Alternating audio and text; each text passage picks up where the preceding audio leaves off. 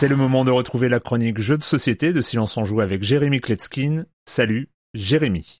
Salut Erwan, si tu te rappelles bien, j'avais parlé ici en janvier 2020 d'un jeu qui s'appelle In Front of the Elevators. Si vous êtes abonné au flux euh, Silence on joue la chronique euh, jeu de société, c'est l'épisode numéro 44. Enfin, il aurait plutôt fallu dire son nom en japonais parce que même s'il y a trois autres langues dans la boîte, il s'agit d'un jeu japonais. Certains d'entre vous le savent, le Japon a réouvert ses frontières. J'ai donc à nouveau pu m'y rendre et retourner dans cette fameuse boutique d'Akihabara où on va trouver toutes ces perles indées auto-éditées. Comme je sais que nombre d'entre vous, après ma chronique, ont réussi à se dégoter le jeu et comme moi l'ont beaucoup apprécié. Je suis donc allé vérifier si cet auteur, Sashi, avait pas sorti un nouveau jeu dans le même format. Eh ben oui, oui, il a sorti un nouveau jeu de cartes. Son nom Before the Guest Arrive ou en français Avant que les invités arrivent. Et franchement, spoiler, c'est toujours aussi bien. On a une pile de cartes au centre de la table dans laquelle sont mélangés des membres de la famille, donc des cartes cadettes, filles, fils, maman, papa, mamie et papy, et avec des cartes objets, donc des objets du quotidien. On va trouver de tout, des sacs, un skateboard, un collier, une montre, etc. Il y a des objets de cinq couleurs euh, différentes, donc euh, à chaque fois ils sont associés entre un membre de la famille et un type d'objet, mais les grands-parents, papy et mamie, eux peuvent tout ramasser, ils ont des couleurs de joker. Oui, parce qu'il faudra ramasser ces objets, il faudra les ramasser très vite parmi les dernières cartes de la pile, on va mélanger une carte invitée. Et c'est quand on dévoile cette carte invitée que la partie se termine immédiatement. Comment est-ce que ce jeu fonctionne? Eh ben, on va poser des cartes, un tableau de cartes au centre de la table. Le tableau n'est pas tout à fait plein, il est posé un petit peu en forme d'escalier, et donc les joueurs qui vont prendre à leur tour une ligne ou une colonne n'auront que une ou deux ou trois cartes à prendre. Et à la manière du jeu de Nîmes ou euh, Marienbad ou jeu des bâtonnets si vous regardez Fort Boyard, les joueurs vont faire en sorte qu'à la fin de leur tour, il reste moins de trois cartes puisque ça leur permet de re-remplir le tableau et de rejouer un tour. Une fois qu'on a pris des cartes, on a l'opportunité de ramasser des objets, donc en associant des membres de la famille avec euh, des objets de leur couleur. Et quand les invités arrivent, on va compter le nombre d'étoiles apparaissant sur les objets que vous aurez ramassés, c'est votre score, auquel on retranchera les cartes famille et objets que vous n'avez pas réussi à utiliser. Et voilà, et ce jeu, il est vraiment très sympa, euh, il est toujours aussi bon enfant et même un petit peu plus simple que son prédécesseur. C'est une trouvaille, nous on va continuer à y jouer, à y rejouer.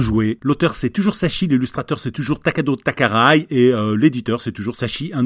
Petite anecdote sympathique au dos de la boîte, il y a toujours les quatre langues japonais, anglais, chinois et français. Mais au dos de Before the Guest Arrive euh, en français, ben c'est la description de In Front of the Elevators, ils ont oublié de le changer. Vous pourrez le trouver sur le site internet de Sachi and Sachi pour la modique somme de 16 euros enfin plutôt l'équivalent en yens de 16 euros. De 2 à 4 joueurs pour des parties d'environ un quart d'heure à partir de 5-6 ans, euh, ça passe. Il se peut tout à fait d'ailleurs que ça ne soit pas le seul jeu que j'ai ramené du Japon, mais je vais d'abord euh, y jouer et euh, ensuite, si c'est bien, je vous en parlerai. Oui, parce que je vous le rappelle ici, je ne parle que de jeux que je recommande. Je ne parle pas des jeux que je n'ai pas aimés. Par exemple, il y a eu Fire and Stone cette semaine. J'étais persuadé que ça serait ma chronique, puis en fin de compte, non. C'était aussi le cas de Squid Inc. auquel j'ai joué, mais en fait, non, j'ai pas aimé. Ou de Vector Race, je suis arrivé un petit peu en retard Hein, mais je pensais vraiment vous en parler, puis en fait, euh, non, je oui, mais je suis un petit peu un gardien, je fais attention à ce que vous ne perdiez ni votre temps, ni votre argent. Bye bye